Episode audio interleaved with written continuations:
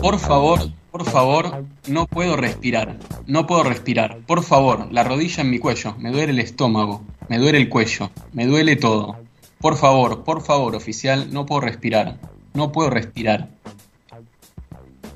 George Floyd fue asesinado por la policía en la ciudad de Minneapolis, en Estados Unidos, tras ser detenido por pagar en un negocio con un billete de 20 dólares supuestamente falso.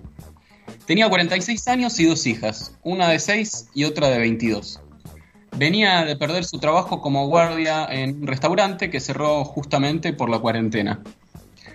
George Floyd era negro y murió en manos de la fuerza de seguridad por ser negro.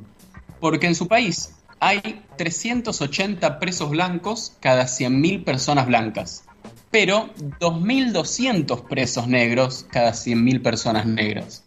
Te lo digo de otra manera, el 40% de los presos en Estados Unidos son negros, pero son solo el 13% de la población total. Patrones similares se repiten al revisar las tasas de desocupación, pobreza, mortalidad infantil u otros indicadores como los niveles de ingresos y de educación. Los negros ya no son esclavos, pero los dejaron bien abajo en la pirámide social. El sistema los priva materialmente y también simbólicamente, porque sufren la peor de las discriminaciones, la más cruel de las estigmatizaciones. Por eso la policía se ensaña con ellos, tratándolos como porquería, asegurándose que no se corran del lugar al que la sociedad los confinó. Pero los negros tienen historia, una historia hecha por esos y ellas mismas. Construyeron uno de los más importantes movimientos de protesta de la historia moderna de Estados Unidos. La sacudidísima década de 1960 de lucha por los derechos civiles dejó marcas indelebles en la memoria colectiva. Y vaya si esas huellas se activan cuando pasan cosas como la de Minneapolis de esta semana. Todo se sacude, todo se incendia, todo estalla. Mientras el presidente amenaza con salir a disparar, los reclamos de justicia por el asesinato de Floyd se desbordan y se convierten en algo más. El hecho de que haya semejante reacción por la muerte de Floyd solo se explica por cómo a lo largo de las décadas se ha logrado construir una fuerte problematización de la cuestión racial, que permite ver algo más que una persona de color negro asesinada en manos de una persona de color blanco. Se ve otra cosa, se ve más allá. Se empieza a conectar ese hecho singular con otros acontecimientos, otras vivencias, otras ideas, con conceptos. Y así se despierta la indignación, la desolación y la furia.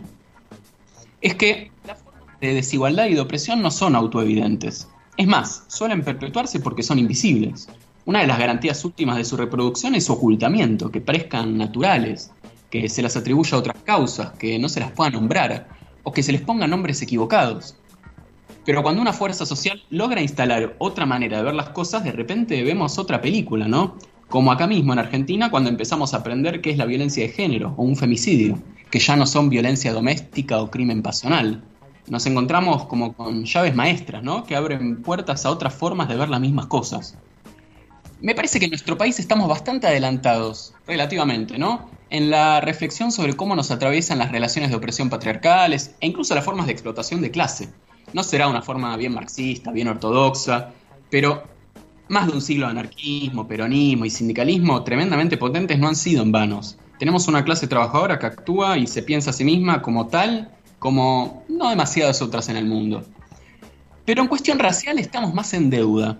No tendremos la historia de Estados Unidos donde los negros han sido durante siglos la otredad, pero es innegable cómo acá el color de piel atraviesa el destino de las personas.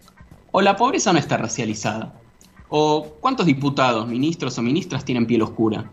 Y si no sos blanco, ¿no tenés menos chance de conseguir ciertos trabajos? ¿O no es más probable que la policía te pare por la calle? ¿O que te dé coronavirus? Sí, porque quienes hoy tienen más posibilidades de contagiarse de COVID-19 son las personas que viven en las villas, que son pobres, sí, pero a ese pobre le falta apellido. Es una pobreza racializada. A quienes hoy el coronavirus más les respira en el cuello son morochos y morochas. Como en todos los barrios populares, la situación de Villa Azul es dramática. Y la verdad que no es simpática la medida de aislar el barrio. Todo lo contrario. Es horrible, tiene una carga simbólica espantosa. Pero hay que acusar a Kicillof de estigmatizar a los villeros deliberadamente, ¿eh? que además de judío, marxista y ultrakirchnerista, ahora discrimina y encierra pobres. Mientras tanto, que con una reta que tiene el mayor foco de la pandemia de, la pandemia de todo el país, por lejos, como es la Villa 31, fue corrido del ojo público. Pero la verdad que lo de Sebrelli es sugestivo, ¿no? Que además de que vivimos en una infectadura, como dijo ayer en un documento con más de 300 otras personas, Villa Azul se haya convertido en un gueto. Una idea tomada con otras apreciaciones por actores del otro lado del espectro político también. Pero no hace falta vallar a un barrio para que haya un gueto. Los guetos ya existen de antes. Los muros de los guetos no siempre son palpables, a veces son de otra índole. A veces los muros son la segregación que confina a personas de características y condiciones similares a vivir en la marginalidad. De estos guetos, que son los barrios populares de Argentina, cuyo crecimiento y multiplicación han repetido hasta el cansancio los que denuncian la infectadura, se puede salir físicamente, pero tienen una fuerza gravitatoria que está construida a base de falta de servicios públicos, mala infraestructura, discriminación, estigmatización y eso que a muchos les gusta llamar falta de oportunidades.